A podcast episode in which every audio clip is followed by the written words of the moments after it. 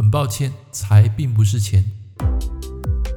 您正在收听的是《科学八字轻松学》，这是一个结合命理风水的实用节目。Hello，各位朋友、各位同学，大家早安！今天是一个特别的日子，二零二二年二月二十二日，星期二，这个也是百年难得一见。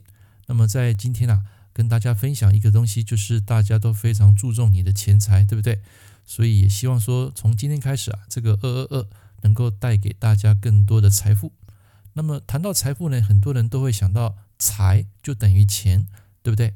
其实我要跟各位讲，财并不是钱，但是钱一定是财。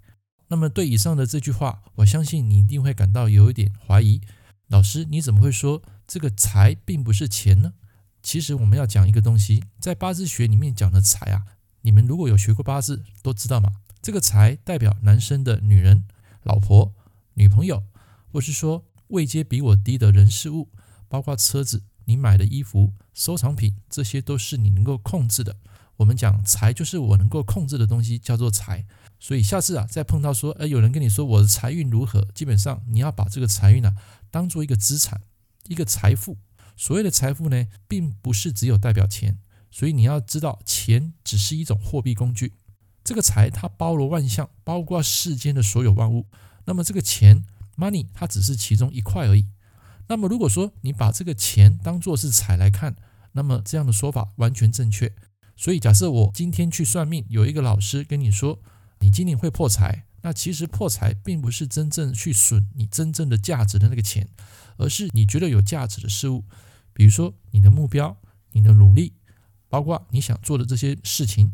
突然间啊，在今年可能很不顺，很多东西啊没办法如你所愿。这个时候呢，你就会感到自己啊，因为努力，然后得不到你要的成效。其实这个叫做破财。所以下回如果再看到破财，其实你要往这个逻辑去思考，你拿不到你真正所要的价值。我再讲一次，你拿不到你真正想要的价值。所以假设你懂得总体经济学，我能斩钉截铁的跟你说，这可是两码事。我们说货币钞票这东西不过是个魔术道具，要知道钱在古代的价值，它的功能就是用来交换物品的一种媒介。所以有人说钞票跟业障其实没有两样，这种说法其实一点都不为过。那么这个钱呢，不过是一个货币，它只是财其中的一种解释。所以我刚刚讲了，真正的财指的是你的资产，代表我能够驾驭掌控的人事物。比方说一台车子，它算不算资产呢？如果你之前有读过《富爸爸穷爸爸》这一本畅销书，相信你一定能够知道，买车自用其实是一种负债。但是如果是将车子用来当做生财，比如说你当了 Uber 的司机，那么这个时候它便是资产。所以，我们来谈一下什么是财星，它具备哪些人格特质呢？第一个就是它能够同步处理多项事务，能够贪心的人才能够这么做。所以，当你看到一个八字啊本身的偏财很重的人，这样的人，他的愿望愿景都非常的高，他不会满足于现状，他还要要的更多。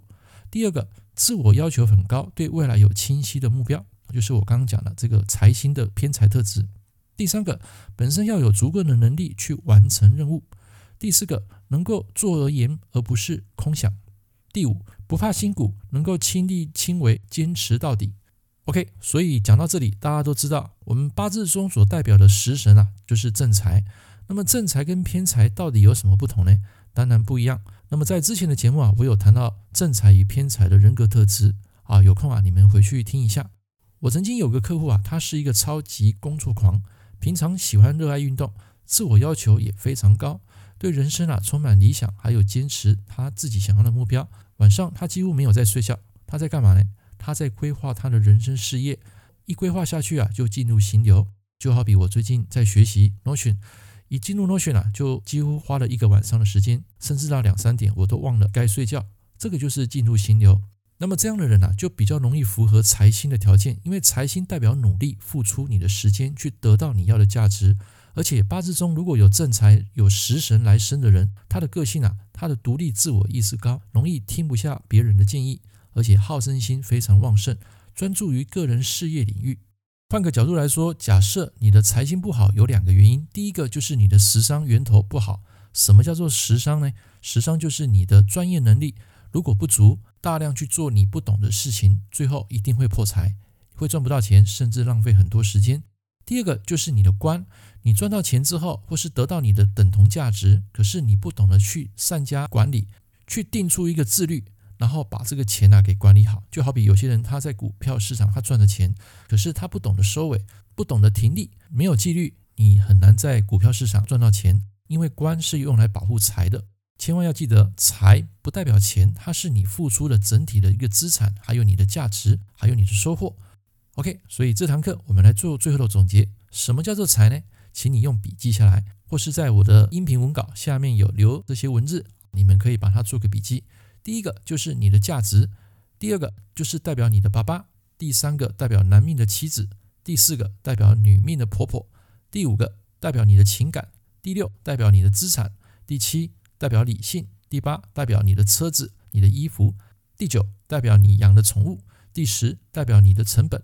第十一代表你的时间，第十二代表你的机会，第十三代表你的目标，十四代表你的决策，最后代表你的心情。所以你要记得，我们说坏的财代表一个沉没成本，如果你不想放弃，最后会成为最高成本。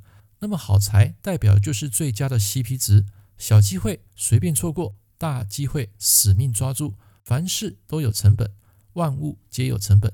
OK。以上这堂课跟大家分享到这边，希望你会喜欢今天的这门课。如果喜欢，帮我按个赞，并订阅我的频道。我们下堂课见，拜拜。